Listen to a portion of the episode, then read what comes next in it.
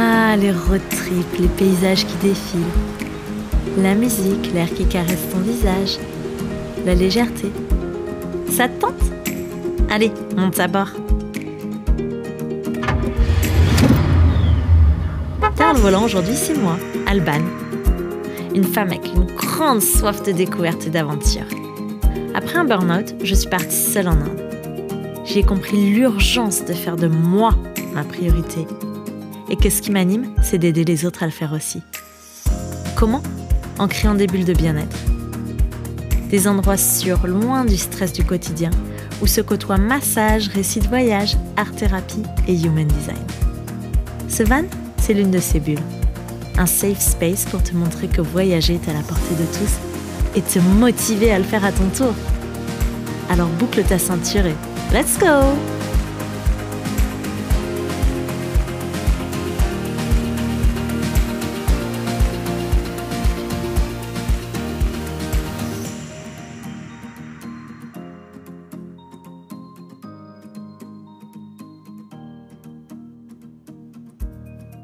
Hello hello, bienvenue pour ce 25e épisode de Chronique de voyage. Aujourd'hui, j'ai envie de te raconter comment on a passé la frontière entre le Paraguay et le Brésil dans une voiture de police. Alors c'est un titre un peu putaclic. C'est pas une histoire d'Hollywood, mais quand même, c'est quelque chose dont on va se souvenir. Alors pour commencer, un peu de contexte. On est allé à la base au Paraguay pour changer les pneus de Simone. Donc Simone, c'est notre Volkswagen Combi avec lequel on voyage pour le moment en Amérique du Sud. Euh, les pneus sont moins chers en fait au Paraguay, dans toute euh, l'Amérique latine, ou en tout cas du Sud. Et on voulait installer des pneus un peu 4x4 parce que on essaye d'éviter de prendre les autoroutes. Et les routes ici, c'est pas les nationales que tu connais.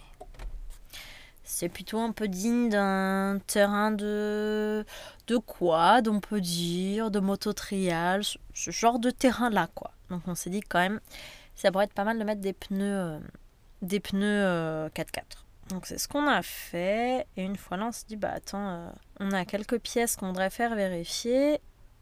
On va les faire vérifier. On est rentré au Paraguay par incarnation. Et en fait, euh, là, sur place, on nous a dit qu'on ne trouverait personne pour pouvoir euh, s'occuper de Simone qui valait mieux rouler jusqu'à la capitale, Ascension. Donc c'est ce qu'on a fait. On s'est rendu dans un garage là-bas. On lui a demandé d'en profiter en fait pour faire euh, la révision, tant qu'à faire, être sûr que tout soit en place. Quitte à être dans un garage, autant en profiter. Donc le garage regarde. Déjà pour, pour ça, il nous annonce deux jours, donc obligé de payer euh, une nuit d'hôtel. Enfin, on a pris un, Airbnb pour une nuit. Et le lendemain, il dit non, non, il n'y a rien, machin, euh, je fais la révision, c'est bon. Bernardo va chercher, euh, va chercher Simone pendant que je reste avec les affaires. Et là, quand il revient, mais elle marche plus. Elle marche plus. Ça fume. Qu'est-ce qu'il y a encore? Je me rappelle plus exactement, mais on l'arrête immédiatement, on rappelle le garage qui dit Ah ouais, non, non, c'est pas possible, c'est pas normal. Ils ont fait juste une révision et l'ont encore plus abîmé. La boîte de vitesse, ils avaient tellement forcé. Bon, petit détail, on avait oublié de leur dire. On a rehaussé euh, notre levier de vitesse parce qu'il était trop bas pour conduire. Et en fait, euh, la petite boule qu'il y a au bout, on n'a pas trouvé la même, donc on a pris une pour pas avoir juste un, bout de fer quoi pour passer les vitesses. Et du coup l'inscription dessus ne correspond pas à comment on passe les vitesses. Euh, déjà c'est un, un bouton de levier de vitesse à 5 vitesses alors que nous on a 4 donc tu peux la chercher un moment à cinquième vitesse. Et euh, en marche arrière t'es pas indiqué euh, au bon endroit et du coup, ils ont, euh, je, pense, enfin c'est notre hypothèse en tout cas, qu'ils ont essayé de suivre les petits dessins sur le levier de vitesse.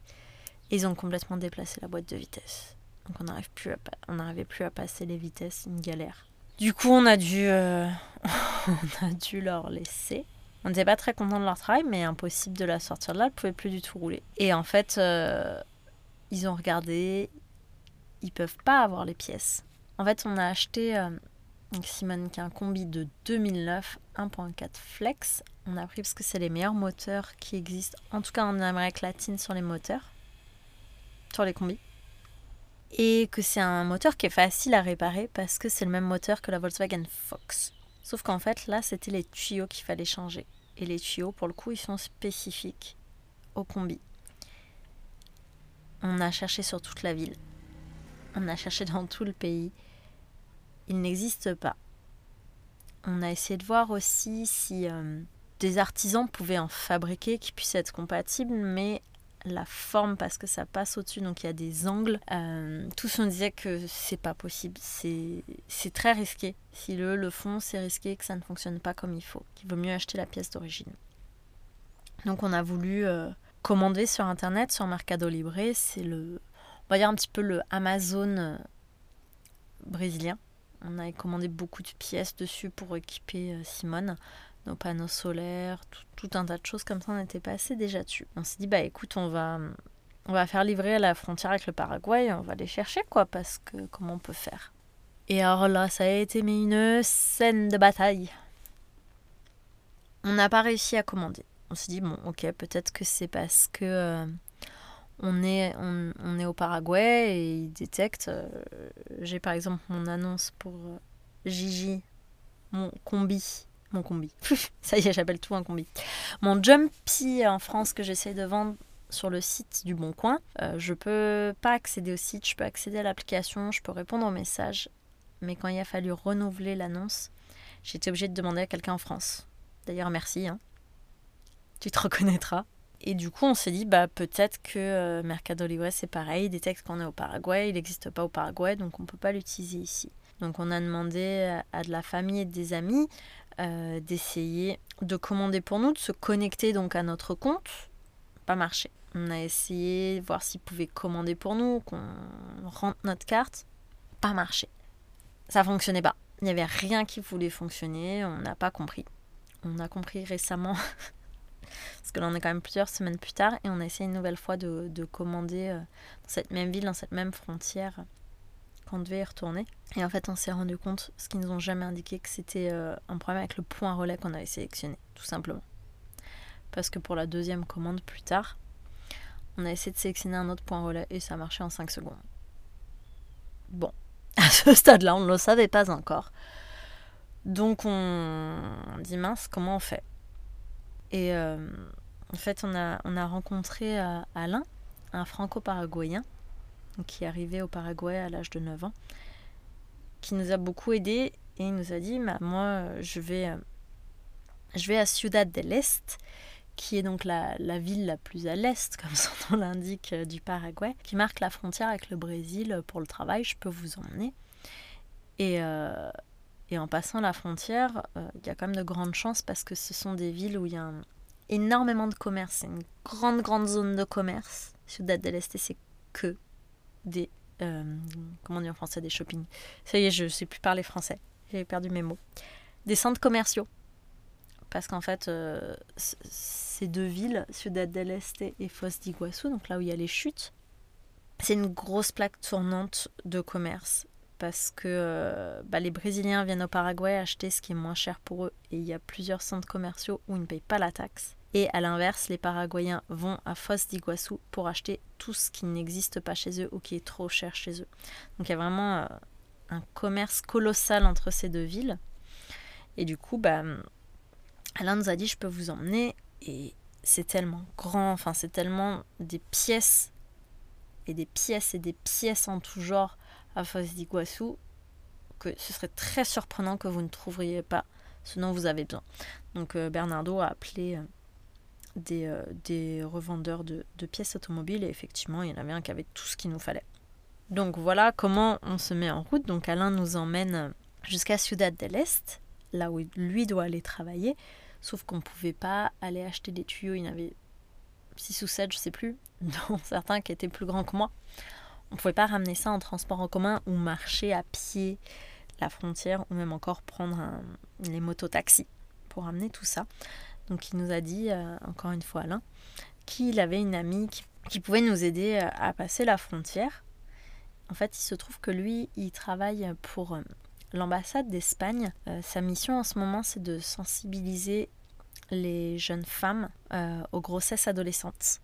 Donc il va dans les, dans les quartiers sensibles, dans les villages un peu reculés, pour, pour expliquer qu'il y a d'autres façons, qu'on peut se protéger, ce genre de choses.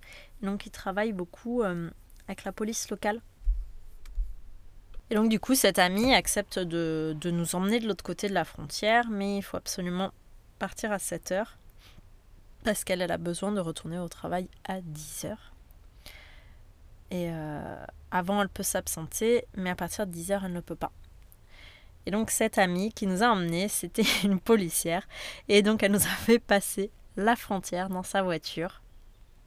Elle n'avait pas, c'était pas une, une voiture euh, banalisée, c'était une voiture quelconque. Mais elle avait quand même le petit polo euh, de la police assez discret, mais si tu le sais, tu reconnais. Et on est passé illégalement parce qu'on n'a pas fait tamponner les passeports pour aller d'un côté à de l'autre. D'un côté à de l'autre, c'était très français. On dirait Jamel Debbouze dans euh, Astérix Mission Cléopâtre. Tu vas de là à de là. Et donc on a passé illégalement la frontière Paraguay-Brésil dans une voiture de police. Et elle nous a aidés, donc euh, elle a pu nous emmener, acheter les pièces, on a passé un moment et tout ramener de l'autre côté.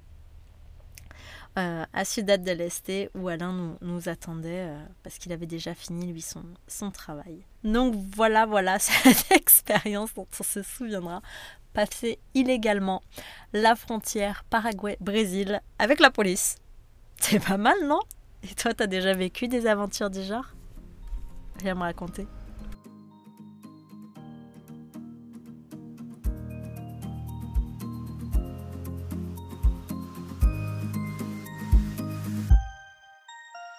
Merci, merci pour ce beau moment. Je suis tellement contente que tu sois venu en road trip avec moi aujourd'hui. Si ça t'a plu, viens me raconter ce qui t'a marqué sur Instagram. Et si tu veux que d'autres puissent profiter à leur tour de ce moment d'évasion, laisse 5 étoiles sur ta plateforme préférée. À la semaine prochaine et qui sait, peut-être que je te laisserai le volant.